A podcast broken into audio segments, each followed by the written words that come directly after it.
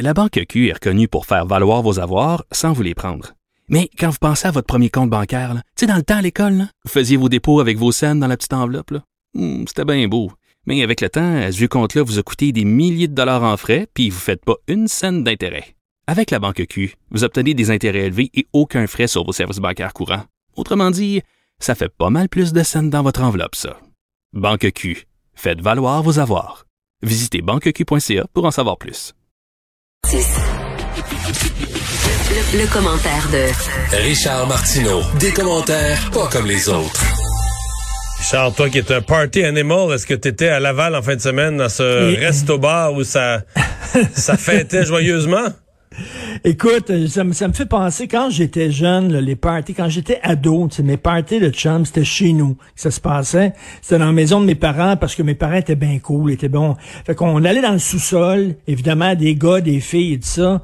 Et là, maman nous laissait aller, puis évidemment, on, on, on rentrait des bières, euh, on cachait ça en dessous de notre chemise et tout ça, on fumait, euh, on frenchait les filles, etc. De temps en temps, ma mère descendait dans puis là, whoop! La fille décollait, on avalait quasiment notre mégot de cigarette, on cachait les bières tout ça. Là, ma mère, elle nous regardait, on était bien correct, elle remontait, puis le party reprenait. Mais tu sais, elle savait ce qui se passait. Elle est pas folle, elle savait. Elle savait bien qu'on faisait le party juste avant qu'elle descende de l'escalier, mais les policiers là-bas, ils sont rentrés. Il n'y avait pas de plexiglas. Il y avait des gens sur la piste de danse. Les employés n'avaient pas de masque. Il y avait de la bière partout. Voyons donc. Ils savaient ce qui se passait, mais ils ont donné, Ils ont donné des avertissements. Des avertissements. Des avertissements. Mais là, il va falloir à un moment donné là, être clair. tu sais, euh, Je, je reviens toujours sur l'exemple quand tu as des enfants. Quand tu as des enfants, il faut que tu sois juste, il faut que tu sois conséquent, il faut que les règles soient claires. Ça peut pas être, il y a un- ton frère, s'il fait ça, lui va être puni. Si toi tu fais ça, tu seras pas puni. Ça dépend de la face. Mais et là, la ça, les règle en fin de semaine, c'était, la règle en fin de semaine, c'était des avertissements. Et si tu t'ostines, si tu, tu, tu comprends, tu suis pas ce qu'on te dit, là, tu vas avoir la contravention. Alors, je suppose qu'à cet endroit-là, personne s'est ostiné. Les gens disent, ah oui, oui, oui, monsieur l'agent, excusez-nous, on est dans notre masque, on le met. Ils ont comme corrigé mais, les mais, situations. mais- mais tu peux au moins je les défends pas, là, je te, contravention. je te dis l'esprit Oui. de ce qu'on nous a décrit, ce qu'on nous a raconté, là. Mais tu peux au moins donner une contravention au propriétaire du resto. En disant, là, c'est n'importe quoi ton affaire, là. Écoute, j'entendais le Sophie euh, Durocher, ma conjointe, qui elle interviewait euh, Vianney Godbout, qui est un restaurateur qui est, qui est, euh, qui est en guerre contre Valérie Plante, mais il disait, il dit moi, là, il dit mon restaurant, on fait attention. Tu sais, tout le monde, on respecte les règles, il y a du plexiglas, on veut pas avoir d'amende, on fait attention, mais il dit eux autres, ils font pas attention. Eux autres, ils permettent des parties, ce que nous autres, on permet pas. Donc, c'est une, forme de concurrence déloyale, tu sais. Parce que les gens, ils viennent chez nous, c'est plate. On va aller dans le restaurant qui est plus slack, où on permet des parties. Puis eux autres, ils ont pas, ils ont, ils ont aucune amende. Lui, il était, il était furieux. Il était en beau fusil en disant, ben là, écoutons, euh, l'arbitre est en train de me frapper dans le dos, là. Qu'est-ce qui se passe? T'as entendu Horacio Arruda aussi sur euh, le, le fait que les policiers peuvent entrer dans les maisons privées puis casser les parties? Il a dit, il a, il a- il a ouvert la porte en disant, c'est une possibilité. Puis après ça, il a dit non, non, non, finalement. Mais Euh, il a dit non, non, non, parce que c'est pas possible, lui, c'est pas lui qui a le pouvoir de ça, c'est pas à lui à Ben, parler de ça, puis il y avait pas d'autorisation de parler de ça. Mais tu sais, il s'apprend des règles claires. Je pense qu'il y a de plus en plus de gens qui disent ça. ça tu sais, on est-tu dans l'orange, on est dans le jaune foncé, on est-tu dans l'orange pâle, on est, tu sais, ça devait venir avec des Mais parce que la seule On façon on des règles- Tout ça est très arbitraire. Oui, mais la seule façon d'avoir des règles claires, c'est des confinements généralisés, là. Fait que là, est-ce qu'on veut ça? Est-ce qu'on veut vraiment dire aux gens de la BTB qui ont zéro cas, ben là, vous autres, là, vos restaurants, vos bars, ben, tout ça, même contrainte qu'ailleurs, c'est ça qu'on on a décidé non, qu'on... ben là, là. non, on Non, a non, décidé qu'on ferait plus ça, là. Non, mais on C'est- peut-tu au moins donner, Christy, des Ah, ça, contraventions c'est une aux gens affaire. qui se foutent des règlements, là? Ouais, parce mais- que mais- pour mais les gens, sais, pour les c'est- gens qui sont, pour les gens qui respectent les règles, c'est pas C'est juste. choquant. Mais C'est M. Legault, au mais je pense que M. Legault, ben, tout ça a vraiment peur.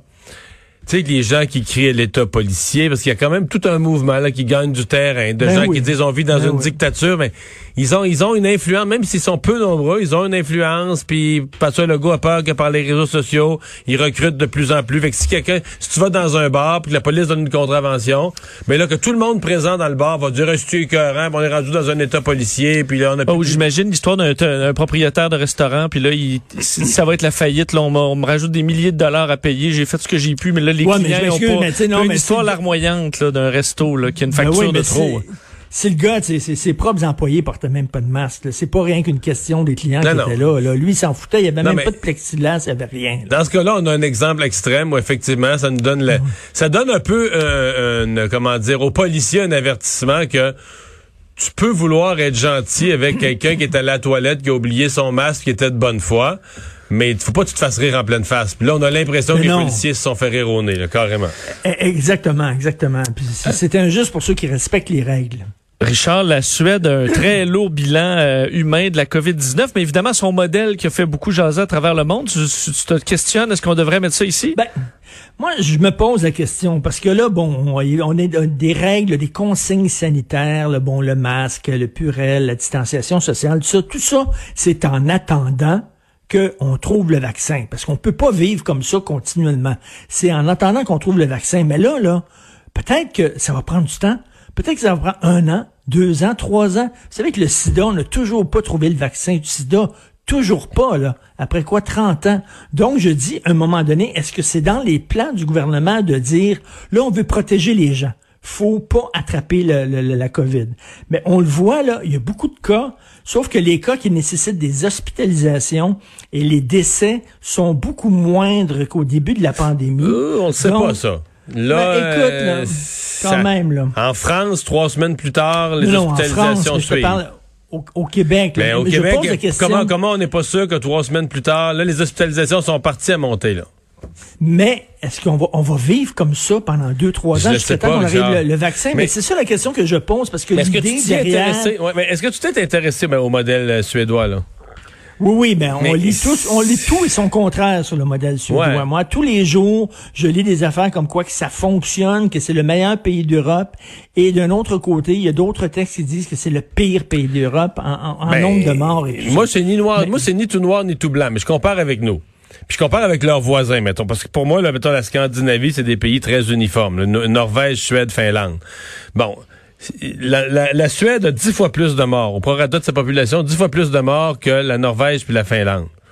Fait que là, tu dis, OK. Là-dessus, sur les mortalités, ils ont goûté. Euh, L'autre affaire, dis, est-ce qu'au niveau économique, parce que le but de tout ça, c'était de sauver leur économie? C'est vrai qu'ils ont eu moins de pertes d'emploi en proportion, moins de ralentissement économique. Donc, fait que là, ils ont un gain, mettons, d'un ou deux pour cent sur l'emploi et la croissance économique. Fait que tu dis, ça valait-tu dix fois les morts? Ça valait-tu 5800 morts plutôt que 580?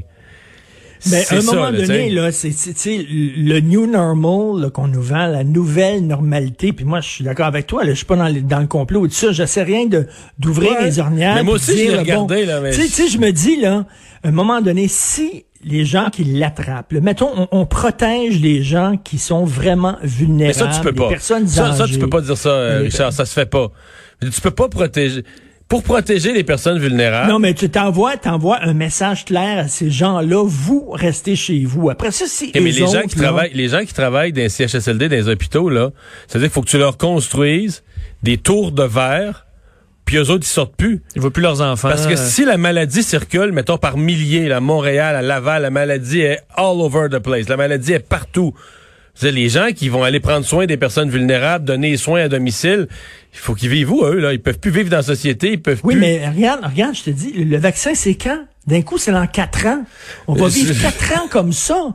On va vivre quatre ans de même. Écoute, euh, tu- Je découragé aujourd'hui- que toi. Non, non, mais Mario, tu as eu aujourd'hui Madame Grou, là, de la psychologue. Oui, là. elle te excellente. dit, là. Elle a dit qu'on s'en va vers une, une pandémie de, de, de dépression nerveuse et de, et de, de même de suicide et tout ça, là. Mais c'est aussi dirais, vrai pour la... que- Mais Richard, c'est aussi vrai pour la Suède, là. Ils sont pas protégés de ça. Je veux dire, toute les, toute l'immunité de, au début, ils, rêvaient- ils, ils rêvaient à l'immunité de groupe, le dire que sais, si tout le monde a eu la maladie, là, finalement, après la première vague, ils ont, quelques points de pourcentage Ben, écoute, de ça plus. Ils sont, dépend. sont Moi, à j'ai- 15, j'ai lu- sont à 15 mettons. C'est Mais là, Ça marginal. dépend encore des journaux que tu lis, mais vraiment, moi, j'ai vu des affaires, moi, dans, dans, dans, dans la presse française, ici, il y a eu des textes de Fabien Ledlise dans Le Devoir, tout ça, qui disaient, ben, c'est pas si pire que ça.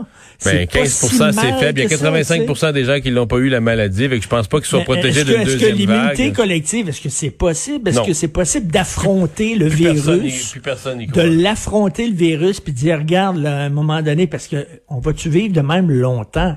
Moi je nous dis l'année prochaine écoute si l'été prochain là, pensez à ça là Parce que là, on commence à, à déprimer ben raide parce que c'est le début de l'automne. Et comme tu disais, là, on plie les chaises pliantes, puis on les rentre dans le cabanon, là. Puis euh, même s'il n'y a pas la pandémie, c'est déjà difficile. Mais imagine-toi si l'été prochain, on peut pas plus voyager l'été prochain.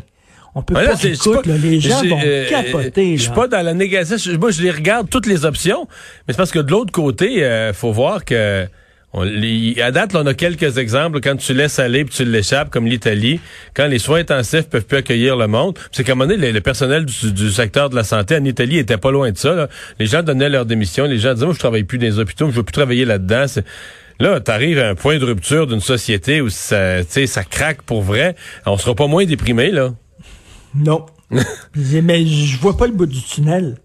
Y a-tu Ben- un plan B quelque part? Y a-tu, c'est rien que ça, là, on se tape, on attend le vaccin. Ben non, non, non. Il y a, y a plusieurs plans. D'abord, avant le vaccin, je pense qu'on va avoir un médicament, des médicaments qui vont faire qu'on mourra plus de la COVID. Ça, euh, regarde, le sida, aujourd'hui, on n'en meurt plus. On n'a pas un vaccin que tu peux te faire vacciner puis ne pas l'attraper. que tu mais- la trithérapie. C'est ça, Il y, en a plus. encore des gens qui, qui en meurent. là. Il y a encore Mais- des gens qui en meurent du sida, mais dans certains pays, C'est mettons ça. du tiers-monde et tout ça. là. Fait que, tu sais, ça, je pense qu'on va avoir un médicament. Je pense qu'on va avoir le vaccin. Je pense qu'il y a un ensemble de choses. Donc, l'idée de repousser là, le plus tard possible le fait qu'un grand nombre l'ait, qu'un minimum l'ait, ça demeure pour l'instant, dans l'état actuel des choses, c'est loin d'être parfait, c'est dégueulasse pour la vie, mais ça demeure la seule option qui nous est qui nous est disponible. Moi, la Suède, Ah, j'ai regardé de près, j'ai été tenté par la Suède.